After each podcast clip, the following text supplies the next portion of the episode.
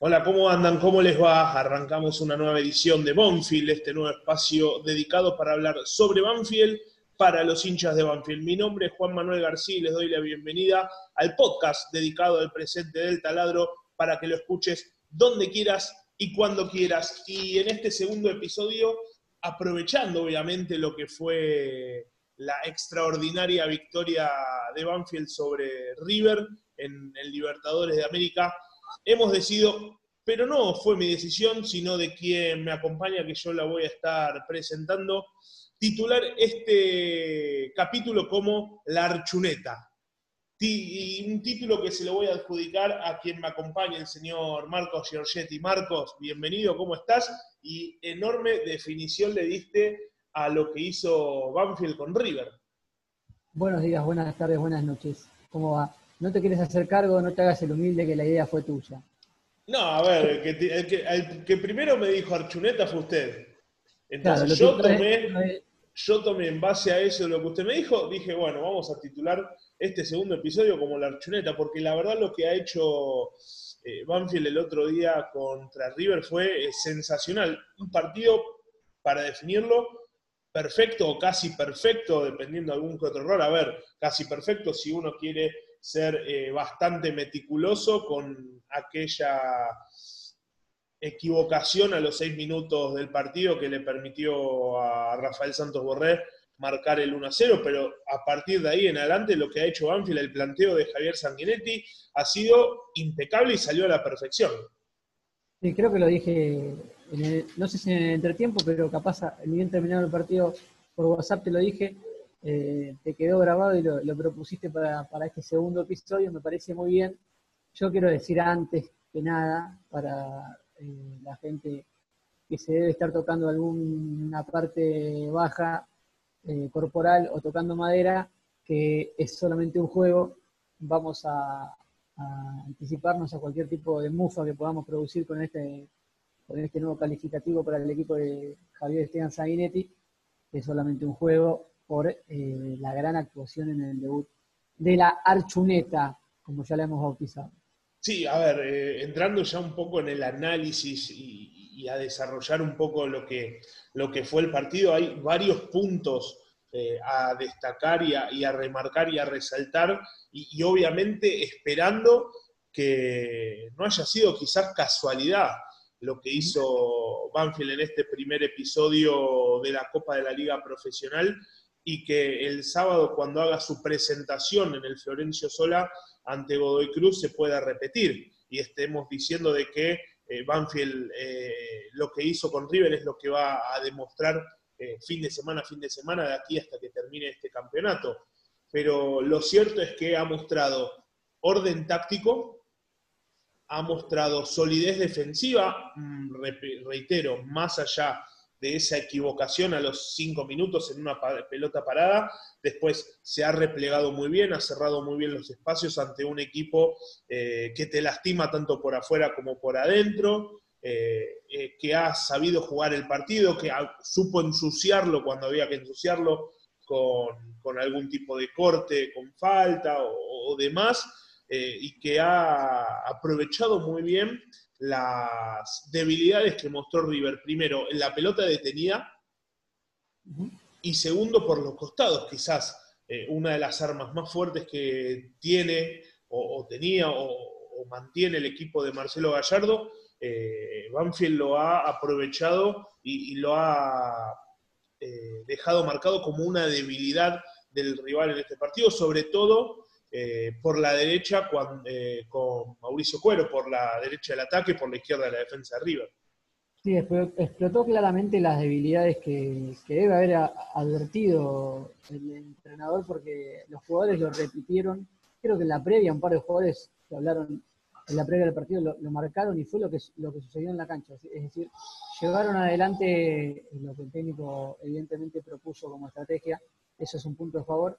Y otra cosa es que, además de sorprendernos por cómo jugó el equipo con, el rival que tenía enfrente, ratificó un poco eh, la manera de jugar y lo que mostró en los amistosos, eso también eh, es un punto para destacar, porque eh, evidentemente lo que se trabajó en la previa, no solamente para este partido en particular, sino lo que quiere Sanguinetti como equipo. Eh, se vio claramente, por lo menos, una idea básica de juego que ha respetado en todo lo que hemos visto hasta ahora. Es muy interesante. Y como dije en el podcast pasado, muy buenas eh, intenciones a la ofensiva, pero también orden a la defensiva, que es un poco la línea intermedia de los últimos dos entrenadores que tuvo Banfield.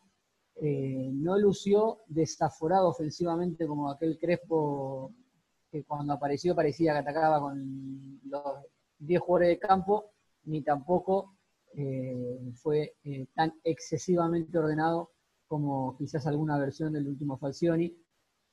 hay vino a cerrar una especie de grieta que se había formado para mí, el Archu Sanguinetti, el DT más peronista de los últimos años. A, eso iba, lo, definiste como, el técnico peronista eh, que, viene, que viene quizás a, unir eh, ciertos, eh, ciertas divisiones. Viene, viene, a, cumplir la tercera posición. Viene por el centro de la Panamericana para decirlo de alguna manera. Ni por izquierda ni por derecha, viene por el centro de la Panamericana. Y a ver, y en este caso, algo quizás para diferenciarle eh, de Crespo, es que Crespo, eh, a ver, más allá, obviamente no, no vamos a entrar en, qué hizo Crespo, no, pero eh, lo que hizo en la pretemporada, Sanguinetti lo mantuvo, no como en aquel comienzo de que Crespo probó algo durante toda una pretemporada y cuando empezó el torneo eh, hizo cualquier otra cosa.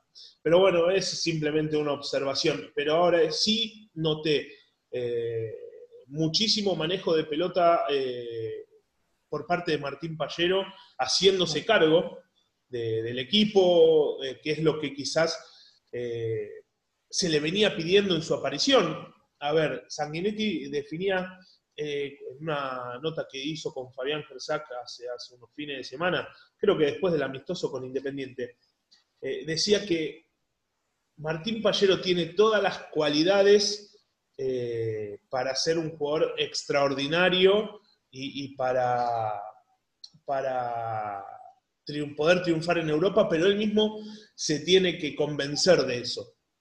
Y creo que eso es lo que está tratando Sanguinetti, de que él se convenza de que puede ser eh, el, hilo conductor de Banfield, de que puede ser ese 10, eh, ese cerebro, ese armador de juego eh, dentro de, este plantel de Javier Sanguinetti.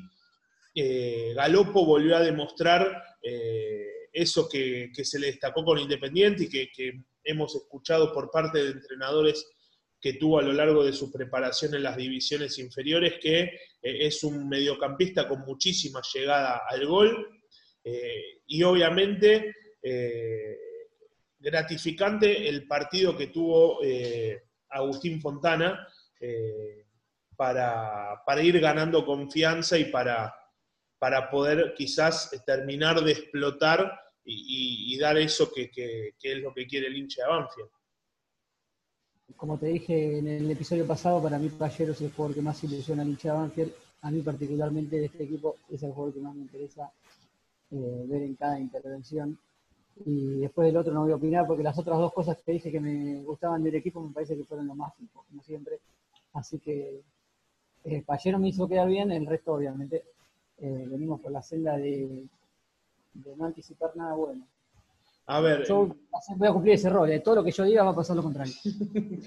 Eh, a ver, me quedo con lo bien parado que estuvo la defensa, quizás remarcando eh, algo que, que sí, a ver, decía desde lo defensivo, eh, me gustó Anfield lo que mostró, lo que hizo, pero quizás eh, remarcando ciertas cosas es la salida de Lolo y Maldonado, ir tan afuera, quedaron un poco expuestos y cuando fueron demasiado lejos del área grande, quedaron, quedaron a mitad de camino, Lolo por salir afuera eh, y quedar eh, pagando, eh, se terminó llevando una amarilla, lo mismo que Maldonado, pero bueno, son quizás cosas a, tener en cuenta y que seguramente el técnico las ha visto. Y mucho, a ver, muchos hinchas de decían, no, Bordagaray no jugó, no la tocó. Bordagaray hizo un trabajo de hormiga, hizo lo que tenía que hacer, obviamente tenía que también controlar la subida de Montiel, estar atento a eso, y que seguramente es algo que le ha pedido Sanguinetti, pero el trabajo de Bordagaray en este primer partido fue aceptable. Y para mí, para, es un debate que para mí puede ser eh, el último tópico de este, de este episodio, es Ursi. ¿Cómo lo metes en este equipo a Ursi? Porque Ursi es parte de este equipo y para mí obviamente tiene que ser titular. Sí, obviamente es algo a lo que estará trabajando Sanguinetti en eso. Habrá que ver cómo llega para, el partido del sábado con Godoy Cruz a las 4 de la tarde en el Florencio Sola.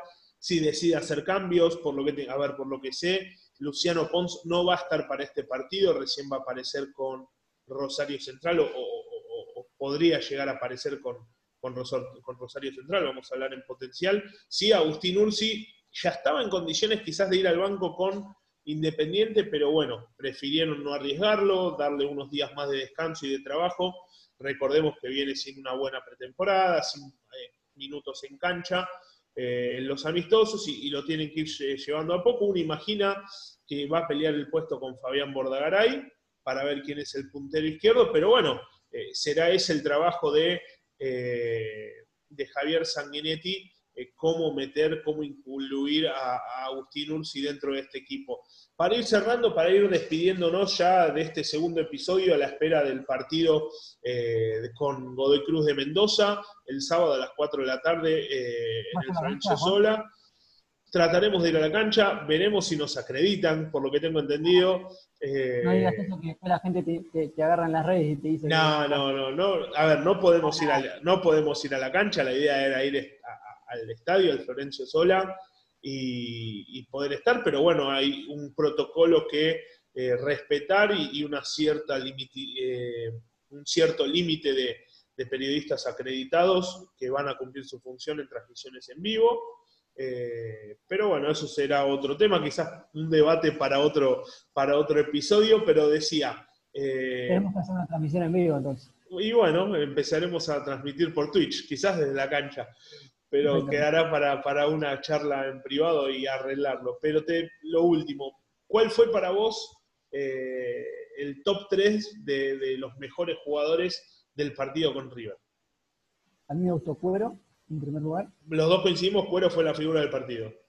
Bueno, desequilibrante, ¿no? Quizás no participó tanto como otros jugadores, pero estuvo activo los 90 minutos, ¿no? que tuvo momentos A ver, dos asistencias, una asistencia y, involucrado en el tercer gol. Yo se lo doy a él por la jugada, más allá del pifi de Pinola.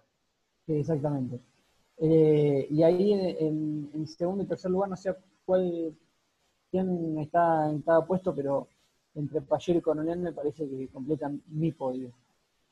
Sí, cercano a la zona derecha, ¿no? Que más lastimó Banfield. A ver, ahí vamos, obviamente, coincidimos en el primero con Mauricio Cuero. Yo a Coronel lo pongo en cuarto lugar. Payero y Fontana es mi podio. Cuero, Payero y Fontana.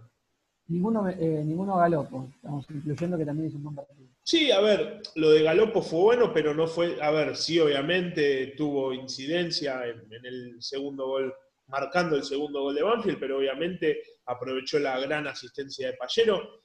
Pero dentro de lo que fue el, transcurso y, el desarrollo del juego, para mí tuvo más incidencia el trabajo de Fontana, eh, saliendo del área a jugar, a conectarse con, con los externos y obviamente generando peligro dentro del área. A ver, si yo tengo que repasar, tengo la gran atajada de Armani a una situación a Fontana antes del 1 a 1, obviamente el 1 a 1, eh, inmediatamente otra jugada de centro de cuero y justito Paulo Díaz lo anticipa, pero Fontana ya se estaba relamiendo para, para marcar su segundo, para marcar el 2 a 1. Sí, y a mí me marcó, un amigo que es entrenador técnico y me marcó, además de, los goles, eh, los movimientos de Fontana muy, muy interesantes para este esquema táctico que requiere un 9 que esté todo el tiempo moviéndose y asociándose y además tocando el de primera y generando espacio. A ver, repasemos eh, lo que fue el 1 a 1 ya para ir redondeando y despidiéndonos. Eh, además de los 17 toques previos al cabezazo de Fontana, Fontana es el que en los en, tres cuartos de cancha, en, los últimos tres metros de, antes de llegar al área, es el que eh, le da inicio y el que interviene, el que abre la pelota para Cuero y va a buscar. Y una cosa que quiero destacar, antes que se me pase, con esto es lo último que digo en, el episodio. Quiero reivindicar a Julio César Fancioni en la estrategia de Javier Sanguinetti, porque si no me equivoco, esta idea de que el 9 presiona a Enzo Pérez, Banfield ya la había realizado en el Monumental cuando aquel partido de Danny Stone, picándola casi de mitad de cancha, esa estrategia de marcar con el 9 a Enzo Pérez había salido de la factoría de Julio César Fancioni y me parece que Sanguinetti la repitió, porque obviamente él formaba parte de ese cuerpo Ojalá algún día podamos, podamos eh, en, este, en este espacio eh, charlar con, Javier Esteban Sanguinetti y preguntarle todo esto. Eh, señor Giorgetti, Marquitos. No sé qué vos podés, te pongo la vara alta. vamos, vamos a tratar de, charlar con, quien haya que charlar para que Javier Sanguinetti esté aquí con nosotros. Marquitos, bueno, gracias por, por obviamente estos minutos. Eh, a todos. Recordemos, el sábado con el arbitraje de Ariel Penel, Banfield va a estar recibiendo en el Florencio Sola a Godoy Cruz de Mendoza por la segunda fecha de la Copa de la Liga Profesional, en la que lo tiene puntero de la zona 4, si no me equivoco, es la de Banfield, eh, junto con eh, Rosario Central. En este grupo se dio la máxima técnico que debuta gana, el Kili González debutó en Central y le ganó 2 a 1 a Godoy Cruz. Javier Esteban Sanguinetti eh, debutó con Manfield y le ganó 3 a 1 a River. Gracias a ustedes que nos están acompañando del otro lado, escuchando nuestro podcast cuando quieran y donde quieran, en el momento que quieran, a través de las plataformas, en este caso a través de Spotify. Marquitos, el placer enorme como siempre y, muy feliz de poder eh, llevar adelante este nuevo espacio con vos. Y bueno, nos estaremos encontrando la semana que viene para charlar lo que dejó el partido con, el Tomba Mendocino. Juan, un abrazo grande. Terminamos este segundo episodio y seguimos invictos.